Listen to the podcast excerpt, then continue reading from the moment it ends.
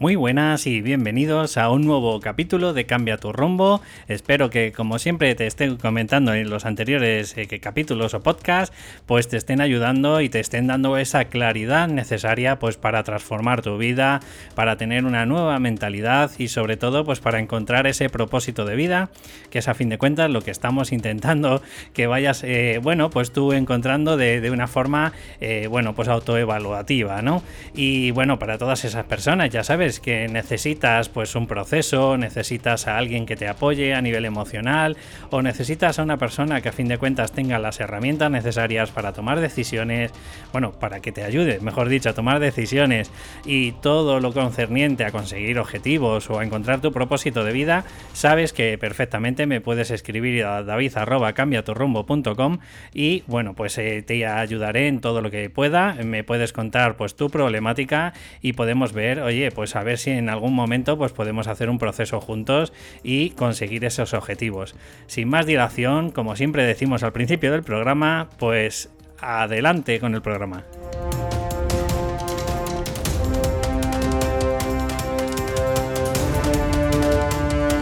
Pues ya estamos por aquí, como siempre te comento, y también decirte que bueno, que junto a mí está Paulina Cerlica, muy buenas, Pau. Hola, ¿qué tal? Hoy vamos a esa segunda parte de esa crisis existencial o crisis de los 40, así que vamos a ver si terminamos y cerramos este, bueno, pues este capítulo. Muy bien, a ver, dale caña.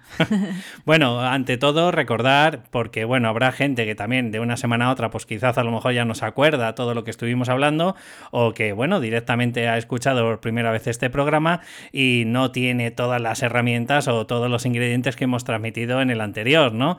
Pero bueno, para hacer un resumen, si tú quieres decir algo, Pau, me lo dices, eh, hacer un resumen de un poco qué es esa crisis de los 40, podríamos decir así vulgarmente, pues que es como una sensibilidad, ¿no?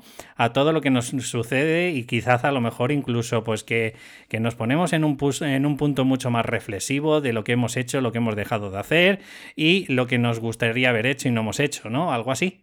Sí, o algo así como un malestar psicológico generalizado, ¿no?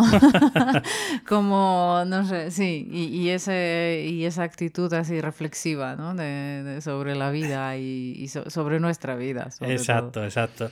Y como tú decías y, puntualizabas en el anterior podcast, que los dejé así con un poquito de, sabor agridulce, ¿no?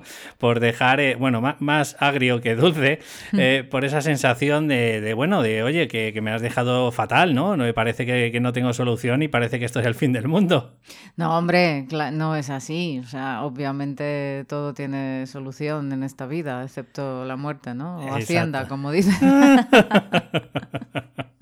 Bueno, pues para finalizar vamos a, explicar lo último que dijimos en el anterior podcast para ir de, malo a bueno, ¿vale?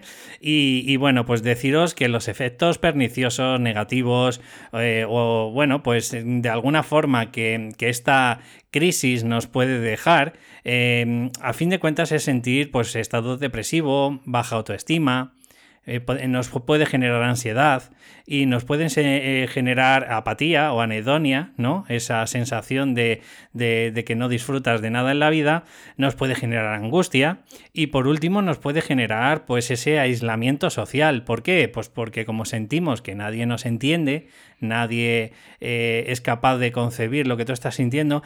Fíjate, me estoy dando cuenta, Paulina, que parece un poco como los síntomas, ¿no? De la adolescencia tardía. También, a lo mejor es la segunda adolescencia. Vamos, como yo decía, un malestar generalizado.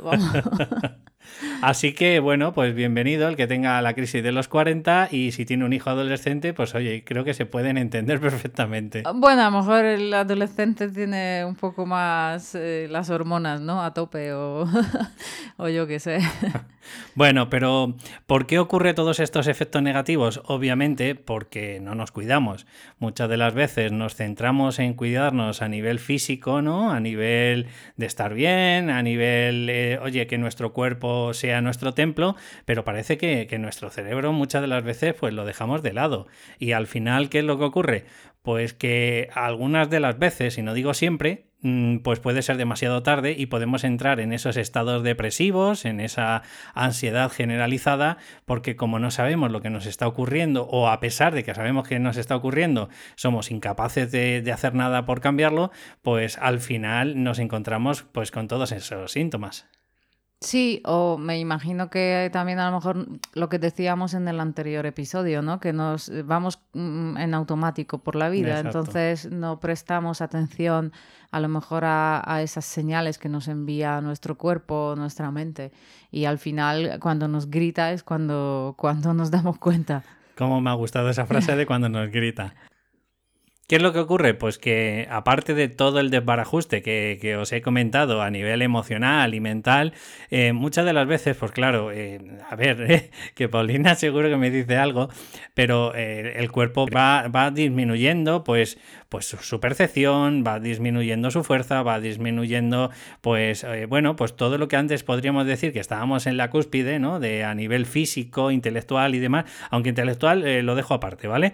Pero sí es verdad que, que llega un momento en el que empezamos a autoevaluarnos y empezamos a, centrarnos más en el pasado, ¿no? Y en vez de estar en el presente, y al final empezamos a utilizar pues esas frases de yo es que antes hacía o yo antes era. No sé si mm, crees que, es correcto esto que, estoy diciendo, Pau. Hombre, yo no soy quien para contradecirte, ¿no? en el sentido de que, bueno, tú has leído también sobre el tema, pero eh, claro, en- de forma general, claro que sí, pero pienso, también lo hablamos en el anterior episodio, que a veces eh, mm, conseguimos estar en mejor forma, incluso física, eh, cu- cuando nos damos cuenta que nos pasa algo y empezamos a, a hacer deporte a lo mejor de forma eh, regular, sí, que, que cuando éramos jóvenes a lo mejor no, no lo hacíamos nada, ¿no? Pero ¿no crees que eso puede ser ocasionado porque somos conscientes de esa crisis y, y es como que despertamos, como decimos, chato, o, o espabilas o, o al final va en Puede ser porque despertamos o puede ser porque intentamos eh, preservar la juventud a, toda Es- costa, ¿no? Y también hay gente que voy. se empieza a cuidar, eh, no quiero decir demasiado, pero a lo mejor eh, ya empieza a ser algo obsesivo, ¿no? Le da En- como demasiada importancia. Exacto, ¿no? entonces sí, y, y- y- y eso yo creo que también está, aunque es otro tema para otro podcast, pero mm, detrás está el miedo, ¿no? El miedo a, a no gustar, el miedo a, a envejecer, el miedo a, a no ser capaz, no lo sé. El lo miedo pienso quizás a lo mejor que te vean que ya no eres como antes. Claro, y, pero también es cierto lo que tú dices, que a veces empezamos a idealizar el pasado y, y menospreciar el presente. ¿no? Exacto, Eh, no- exacto. Suele, suele pasar que cuanto las cosas, cuanto más lejos las tengas en el mm, tiempo, aunque sea un recuerdo, pues tendemos creo que a idealizar, sobre todo cuando no nos gusta nuestro presente. Mm. Creo que empezamos a idealizar el pasado y o idealizar el futuro o verlo demasiado negro, ¿no? No sé, Sí. p- pienso que puede, puede ir por ahí. Fíjate, eh, yo he recapitulado pues una serie de conductas que son muy genéricas y que obviamente nuestro oyente pues no va a decir, oye, pues yo hago todas, pero a lo mejor sí se puede ver identificado en alguna de ellas. Son conductas que como vuelvo a recordar antes, no le damos importancia al tema de la mente, intentamos pues tapar debajo de la alfombra eh, todos nuestros problemas, pues fíjate, empezamos a intentar hacer cosas como esa segunda eh, adolescencia que he dicho. Fíjate, empezamos a salir más por la noche. Bueno, ahora con el COVID obviamente no, ¿no? Pero eh, entendedme la audiencia eh, en- en- quitando estas causas excepcionales, ¿no? Que está ocurriendo, pero eh, empezamos a salir más por la noche. Eh, parece que empezamos a, a, como dice Paulina, cuidarnos más, pero ya de una forma de quiero que me lo hagan aquí ahora. ¿Con qué? Con estética, con implantes, con modificaciones, a tener nuevas experiencias. Incluso aquí puede ocurrir, pues claro, como tú ya no te ves como te veías, o incluso a tu pareja no la ves como la, como la veías, pues puede incluso ocurrir infidelidades que a lo mejor en, en otro momento no hubiese ocurrido. Y, y luego otra de las cosas que también suele ser muy típica son gastos innecesarios de lujos.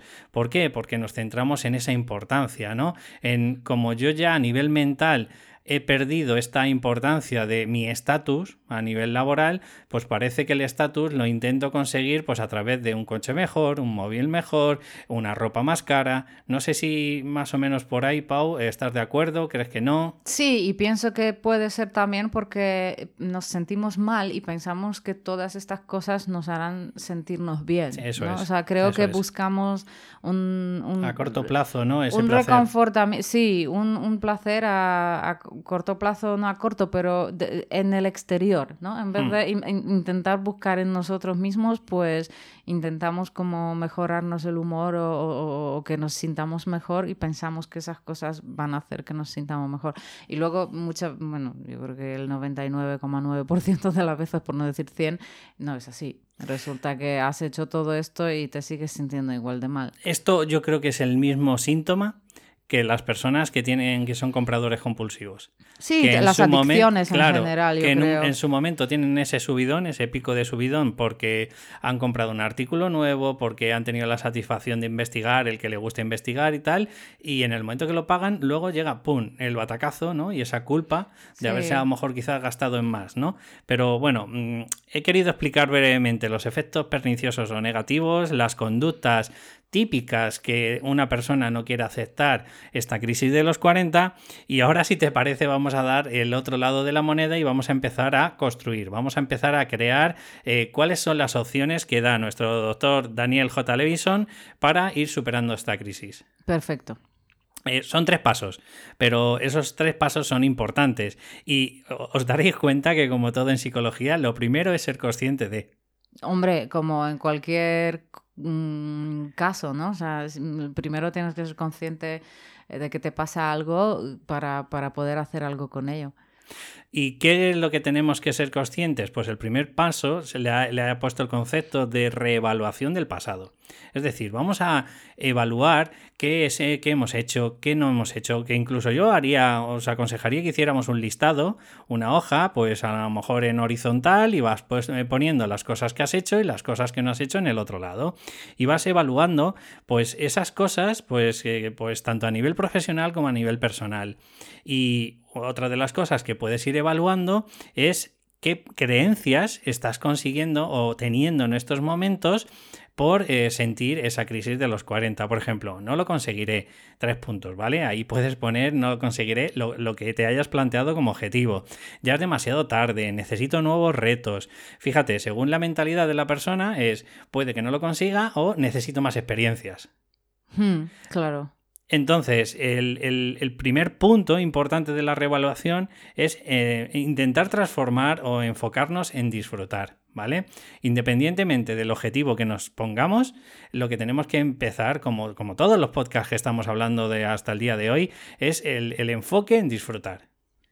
Pero ¿a qué te refieres? En plan, eh, hacer una, eh, en una hoja, poner, mm, por ejemplo, lo que has hecho hasta ahora y lo que no has hecho y te, te gustaría haber hecho, ¿no? ¿Sí? Y, y luego eh, apuntar creencias relacionadas, ¿no? Con, con esas cosas que, que Con has esta crisis hecho- que te están llegando. Ah, con esa con en esta general, crisis. con ese, con, con ese sentimiento que tienes ahora, ¿no? Claro, Con porque ¿Cómo te sientes ahora? ¿No te das cuenta de que muchas de las veces los objetivos que pensamos que hemos conseguido o no, no todos son realistas, no son objetivos? Eh, eh, valga la redundancia, no son eh, observables, ¿vale? O sea, tú obviamente tú puedes decir, me he sacado una carrera, claro, eso es observable, pero ¿y si me dijeras, por ejemplo, he sido feliz? Ya, ya, ya, ya. ¿Me entiendes? entiendo, sí. Es, es un, claro, es algo tan subjetivo que ¿en dónde lo ponemos? ¿En lo hemos conseguido o no lo hemos conseguido? Ya, según cómo te sientas Tengo la en pareja en perfecta. ese momento. Tengo la pareja perfecta. Puede que mañana sea que sí y hoy sea que no, o al revés, ¿no? Entonces, eh, todo tiene que ver mucho con las creencias que tienes. Entonces, y con cómo te sientas, me imagino. Exacto. Por eso es reevaluación del pasado hasta el día del presente, ¿sabes? Entonces, el, el- el primer punto es eso. ¿Que quieres eh, de verdad hacerte un autoanálisis de verdad? Pues obsérvate, empieza a averiguar qué has conseguido y qué no. Unas serán a nivel objetivo y otras serán subjetivas.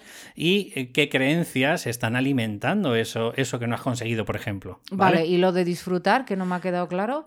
Siempre lo meto. Ah, vale. Es un, Vale. es un ingrediente que siempre aconsejo, da igual en donde sea, ¿vale? Esto, esto es Made in David. Perfecto. Vale, entonces vamos al segundo punto, que le ha puesto el concepto de renegociación de los compromisos actuales. Es decir, vamos a renegociar las cosas. Vamos a empezar a darnos cuenta, a analizar, a reflexionar del punto anterior que puede haber cosas que sí y cosas que no. Incluso puede haber cosas que, joder, si lo renegociamos es síntoma de que a lo mejor ya no es tan necesario como lo era antes. Te dices de las cosas que no hemos conseguido. Claro, imagínate, porque te acuerdas que te he puesto varias mentalidades, ¿no? He puesto la mentalidad de no lo conseguiré, Sí. una mentalidad victimista, ¿no? Eh, eh, bueno, el- el- lo que es la mentalidad, no estoy A diciendo que veces la- realista, pero Sí, sí, bueno. enfocada en lo que no. Exacto. Eh, otra es demasiado tarde, sigue siendo una mentalidad eh, victimista. ¿Vale? Eh, o quizá de, como siempre hemos dicho, de avestruz, ¿no? De decir, ya no se puede hacer nada por cambiar, ¿no? Y otra mentalidad es, necesito nuevos retos. Entonces, esos nuevos retos, como estamos en el punto 2 de renegociación, pues vamos a comprobar si de verdad lo necesitamos. Sí, porque Por- a veces también puede ser dañino. ¿no? Claro, porque imagínate que dices, necesito, eh, nosotros que estamos en España y en Madrid, necesito una casa sí o sí en el barrio de Salamanca. Bueno, eh, a lo mejor, oye, estás sufriendo y llevas 15 años intentando ahorrar, que al final no lo consigues y lo único que haces es sufrir. Y a lo mejor puede, y digo solo puede, no lo necesitas.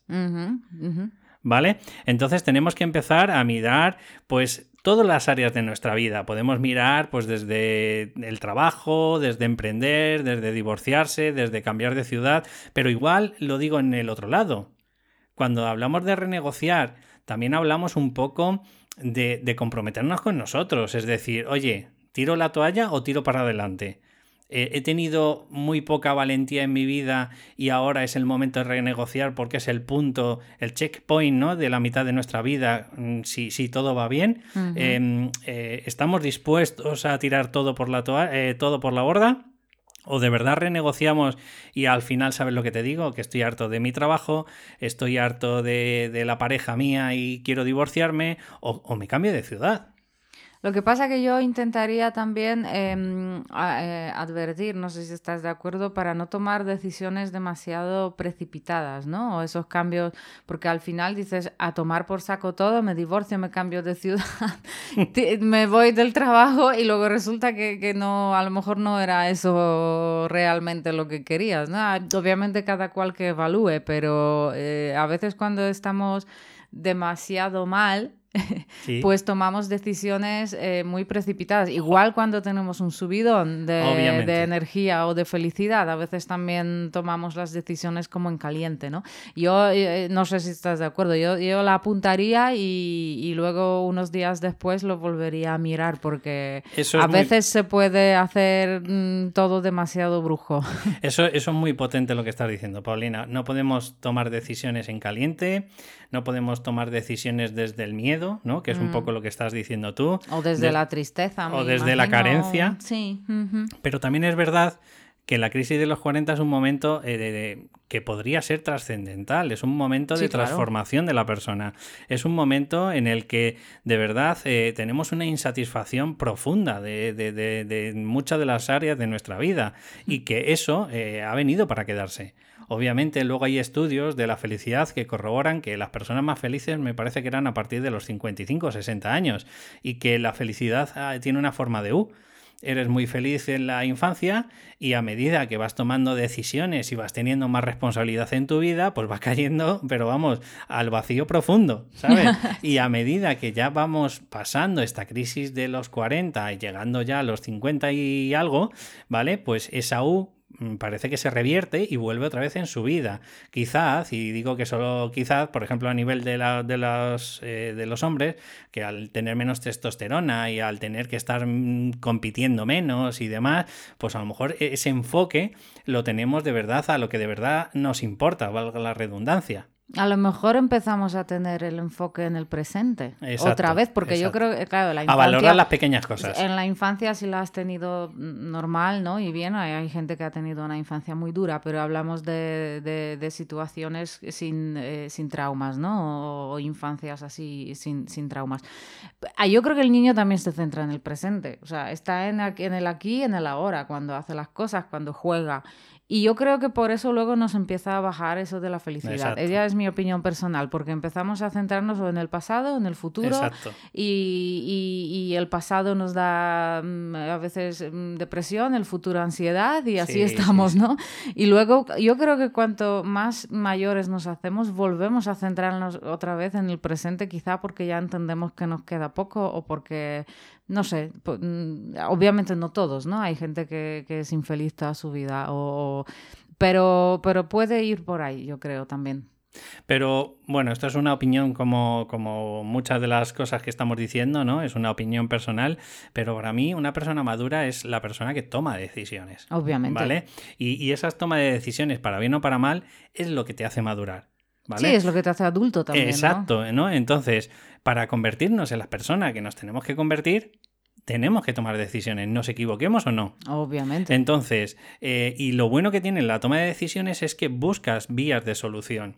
Mientras que si no haces nada, eh, obviamente he estado contigo al 100%. ¿eh? No podemos tomar decisiones en caliente, de un día para otro dices, ¿sabes qué? A tomar por saco toda la vida, me voy, iba por tabaco y ya no se volvió nada más a ver de él, ¿no? Vamos, por poder puedes, pero a lo mejor no es lo más acertado. Pero quizás a lo mejor si podrías hacer una transición una transformación en el que evalúas, pues como hemos dicho, reevaluación del pasado, renegociación de los compromisos actuales. Por eso es tan importante el evaluar o el reevaluar qué es lo más importante para ti en la vida. Yo pienso que sobre todo, para, claro, pero para saber eso te tienes que conocer. Yo creo que ahí está. O sea, que muchas veces estamos tan ocupados de, cumplir las expectativas de los demás, de cumplir los objetivos de los demás, de, estar pendientes de lo que van a pensar de nosotros los demás, que hasta que no nos centremos en nosotros y en lo que queremos nosotros, pero por nosotros, no porque te lo han inculcado los padres o porque eso espera de ti tu pareja o porque eso espera de ti tu jefe, Em, hasta que no te des cuenta realmente qué es lo que quieres y, qué, qué, piensas tú, eh, hasta que no te autoconozcas, pues eh, mal, mal, mal vas porque nunca vas a saber si vas en buena dirección. Exacto. Y el último punto es el más sencillo, el más fácil, el más entendible y el que todos digan, venga, va, ¿no? Que es conseguir la transición. o sea, claro, es renovarse o morir al cambio, ¿no? O sea, eh, es el momento de reestructurar lo que queremos eh, o lo que no queremos, lo que consideramos que es erróneo en nuestra vida, el fin de la crisis termina o no cuando encontramos o estamos en nuestro camino. Claro, esto estoy pensando que es una analogía como si tú, claro, porque esto es psicología, ¿no? Esto es como si tú le dijeras a una persona, oye, ¿cómo se corren los 100 metros lisos? Pues muy fácil, tú esperas a que el tío dispare la pistola, entonces te pones a correr como si no hubiera un mañana y cuando llegas a la meta eh, vas a saberlo porque mm, vas a franquear una línea, ¿no? O vas a franquear una cinta que te corrobora que, que esos son los 100 metros. Claro y, es tan sencillo y tan vulgar que dicen, ¿de verdad esto es la solución? Claro, pero tú imagínate que no supieras que el tío hasta que no dispara no tienes que correr, que no sabes que tienes que correr hmm. y que no sabes que tienes que correr en una dirección. Sí, hasta que te encuentres con una cinta, por ejemplo. Exacto, ¿no? Imagínate que lo haces al revés. Ya. Que te vas marcha atrás y recorres la cinta, no sé cuántos son, 400 metros, pues tú recorres los 400 pero al revés, o 300. Pues Así funciona la psicología. Muchas de las veces sabemos y no queremos prestarle atención o no queremos entender lo que nos están diciendo o eh, queremos hacer caso un poco omiso de esos pasos. Pero es que son sencillos, es que reevaluar, renegociar y conseguir la transición. Ahora, ¿es fácil? No. ¿Qué tienes que hacer? Lo que ha dicho Paulina, autoconocerte. Yo creo que esa es la clave, autoconocerte y saber qué es lo que quieres realmente tú, ¿no? O sea, yo, yo pienso que eso es lo que, lo que más importa, porque yo creo que sin eso no sabes hacia dónde vas. Y, mm, y, lo de correr, sí, o sea, lo que a mí se me ha ocurrido ahora que aunque sean pasos sencillos, no significa lo que dijiste tú, que sean fáciles. Una cosa que, que si es que muchas veces las soluciones son sencillas o, o, incluso sabemos lo que en el fondo sabemos lo que tenemos que hacer, pero esa decisión, tomar la decisión de hacerlo o comprometerte, eso sí que es lo que, lo que más cuesta. Vale, Pau, mira, vamos a intentar comprar eh, ese argumento ¿no? que nos pueden decir las personas que, bueno, pues que la psicología se piensan que, no vale para nada o eh, que directamente dicen, vale, sí, te compro lo que me habéis dicho, pero de verdad, ¿cómo podemos autoconocernos? Pues mira, hay mil fórmulas, ¿vale? Y a mí se me han ocurrido varias que son mis pasos, son mis eh, pensamientos o mis ideas que pueden ayudarte en ese camino. Primero, no juzgarte, es decir, aceptación y perdón de lo que has tenido y lo que has dejado de tener. Exacto, o sea, sé bueno contigo mismo, ¿no? Y, perdónate por las decisiones no acertadas, perdónate por, no sé, por tus errores y sí. Segundo paso, reflexión y autoconocimiento. Es decir, reflexión es eh, ese momento que estamos con nosotros mismos, no son esos momentos fugaces que te llegan unos pensamientos en la cabeza y, y divagas y tal, no, no, para mí la reflexión es cogerte un boli y empezar a escribir lo que sientes, lo que piensas, lo que, lo que quieres conseguir, ¿no? Lo que quieres albergar. Por ejemplo, en el autoconocimiento, eso es lo que sabes que nosotros, eh, bueno, en mi, en mi, curso, ¿no? Por ejemplo, las personas, yo me estoy centrando ahora en el ámbito laboral, pero esto lo puedes extrapolar a cualquier área de tu vida, ¿no? Eh, la persona que quiere averiguar su propósito de vida, porque acuérdate en el anterior vídeo, perdón, podcast, nos centrábamos en el individuo y cuando llega esa crisis parece que nos centramos en el ayudar a los demás, aquí es cuando empiezan a ocurrir pues esas dicotomías de qué hago, no me gusta lo que, lo que estoy haciendo, pero es que no sé lo que quiero hacer. Bueno, pues ahí está, por ejemplo, mi curso de Descubre tu superpoder ¿Por qué? Porque son 30 pasos que te voy a ir transmitiendo, eh, bueno, mejor dicho, transmitiendo, no, te voy a ir enseñando herramientas de coaching y de psicología laboral para que tú mismo te vayas dando cuenta de quién eres, qué es lo que te gusta, qué es lo que necesitas, cuáles son tus valores, tus fortalezas, tus inteligencias y todo eso a través de test que, a ver, no son válidos al 100%, porque para eso necesitaríamos unos test, eh, bueno, con una validez absoluta y tendríamos que pagar pues un pastizal por cada uno de ellos, pero entiéndeme, son unos test que te van a ayudar muy mucho a que tú averigües cuáles son tus rasgos de personalidad que, preponderan por encima de los demás, la inteligencia, fortalezas, ¿vale? Y, y, luego te voy a dar, pues ya te digo, hasta 30 herramientas para que tú descubras qué es lo que quieres. Y además, cuatro bonus más de cuatro emprendedores que te van a dar, oye, pues toda su sapiencia en una masterclass de qué es lo que debes hacer y qué es lo que no, claro, como mentores. Y el tercer punto, por ejemplo, que yo ayudaría a las personas con mis pasos, oye, pues sería en crear nuevas metas. No sé si estás conmigo de acuerdo, Pau, pero ¿qué metas? Oye, pues las que te salgan de corazón. Eh, tal vez, como decía Paulina, eh, no es necesario, por ejemplo, o lo que hemos hablado antes de, conseguir esa casa en el barrio de Salamanca si no te lo puedes permitir, ¿no?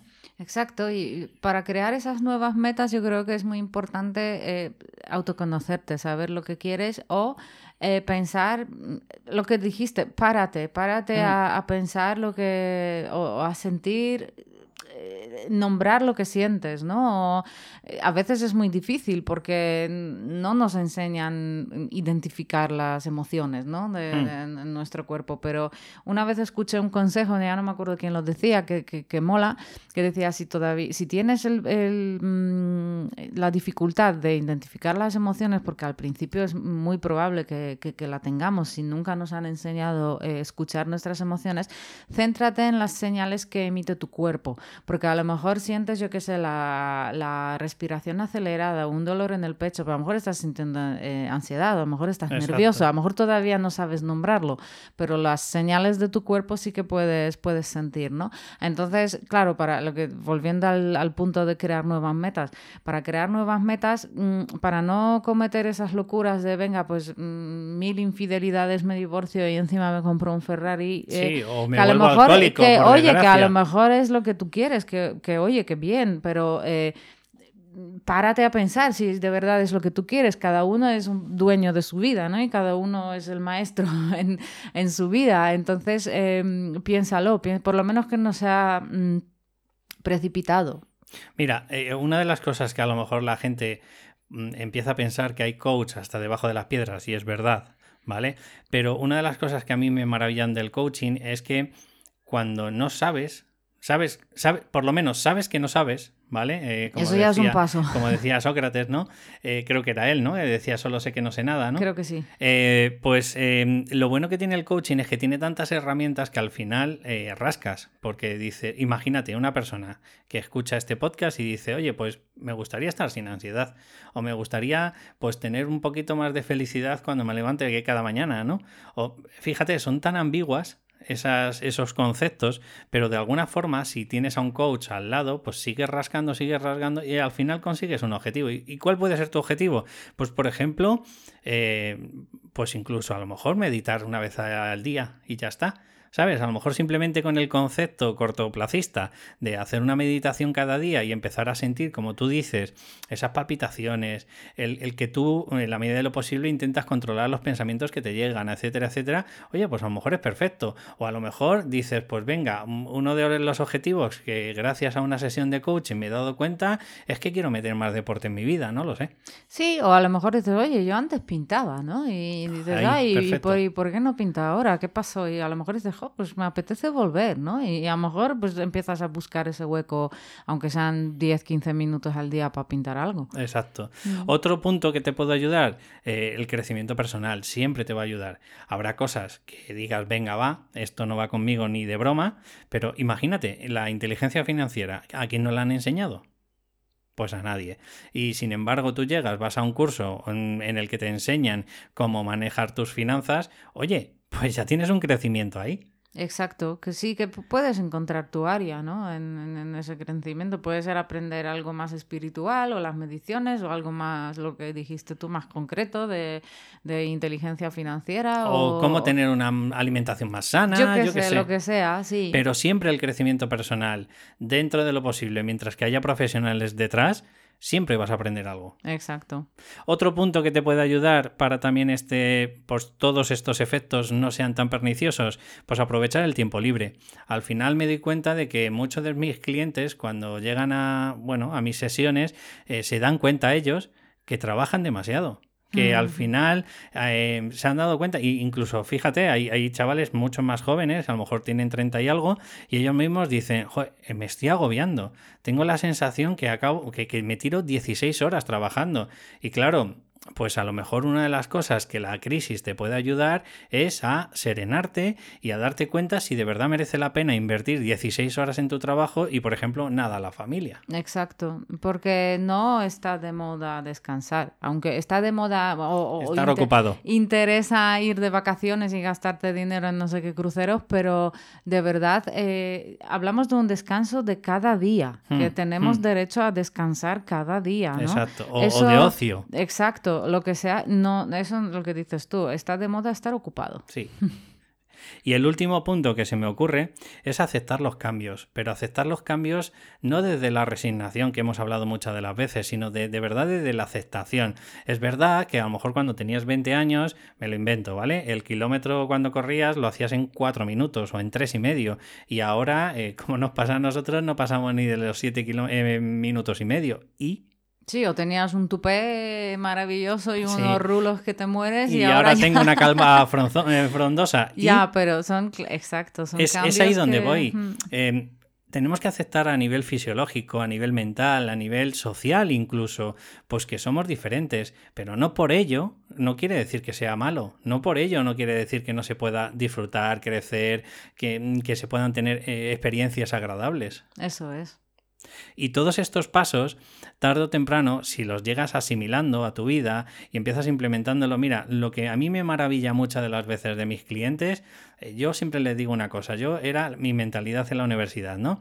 Mi mentalidad en la universidad era, cada vez que iba un día a clase decía, con un concepto que me lleve, ya soy feliz. Claro, como tienes el objetivo tan pequeño y esas expectativas tan pequeñas, yo disfrutaba en la universidad cada día, aunque no aprendí casi nada. Pero entiéndeme el concepto, ¿vale? Pues esto ocurre lo mismo. Si tú empiezas a aceptar a nivel fisiológico, mental y social pequeñas cosas, oye, hoy me he podido tomar un café con mi colega que hacía no sé cuánto, pues quédate con eso Y yo creo que tarde o temprano todo esto, en vez de esos efectos perniciosos que hemos dicho antes de la crisis, vas a tener efectos positivos. ¿Y cuáles son esos efectos? Por ejemplo, cuando empezamos a ser ya más maduros, empezamos a tener un aumento de análisis y de planificación. Al, no tener que ir a matacaballo a todos los lados, tenemos esos momentos reflexivos. Exacto. Yo, y aparte, lo que decía antes, ¿no? Te centras a lo mejor más en el presente. Y el agradecimiento, lo que me ha llegado que, que, también agradezcas las cosas, ¿no? Otro punto que me parece importante, efecto positivo, son que somos más eh, trascendentales o, que trascendemos. Ya empezamos a aceptar el, concepto de la muerte, que parece tabú ¿no? en esta sociedad. Claro, como anteriormente no lo, escondíamos, la familia lo esconde, pues empezamos a, pensar, oye, que, que, somos de verdad una gota dentro de un mar, pero no por ello no podemos ser una gota súper felices. Exacto. En otro punto, que no solo nos centramos en nosotros mismos de forma egoica, sino que nos enfocamos en los demás. Incluso podemos llegar a ser un poco más altruistas, eh, podemos, eh, bueno, pues eh, como hemos dicho antes, reevaluar todas las cosas que hacemos y dejamos de hacer. Y yo creo que esto también puede ser muy bonito. Claro, ya a lo mejor, mm, yo me imagino porque Hablamos de 40, ¿no? Y, yo mm, no sé si con 40 te llega todo eso, que puede que sí, pero yo creo que cuanto más mayor te haces, que no todos, ojo, ¿eh? Porque hay cada, cada, cada uno por ahí que, que alucina, pero es cuando más, más em, se mm, intensifican esos efectos que dices positivos. Es, es, la crisis de los 40, no quiere decir que sea los 40, habrá gente que le llegue a los 30 y habrá gente que le llegue probablemente en el día de la muerte. ¿sabes? O nunca. O nunca, ¿vale? Y ya por último, que, que también para mí es súper valioso, uno de los efectos positivos es que reestructuramos todos nuestros valores y nuestros crecimientos personales. Es decir, vuelvo a decirlo antes, yo he conocido, a, bueno, sin ir más lejos, a mi suegra. ¿Eh? que es una persona ya bastante madura y que, oye, pues a lo mejor sus objetivos y su disfrute y su pasión es salirse a darse un paseo con la bici. Sí, a mi madre también le llegó eso por su enfermedad, ¿no? Que se dio cuenta también que, que reflexionó ahí también por eso, pero sí. Conclusión, moraleja de todo esto. La crisis ha venido para quedarse y no es un cambio cuantitativo, no es como cuando estamos preparándonos una marca eh, deportiva, sino es un, eh, es un cambio cualitativo. Por eso es tan importante aceptarlo y por eso tienes bastantes más posibilidades de tener una transformación personal. Pues muy bonito lo que has dicho. Bueno, después de todo esto, eh, no sé si quieres añadir más, Pau, pero yo creo que el podcast ya sí que lo hemos cerrado. Hemos dejado ya el capítulo, creo que hemos dejado con buen sabor de boca, ¿no? yo creo que sí, sí.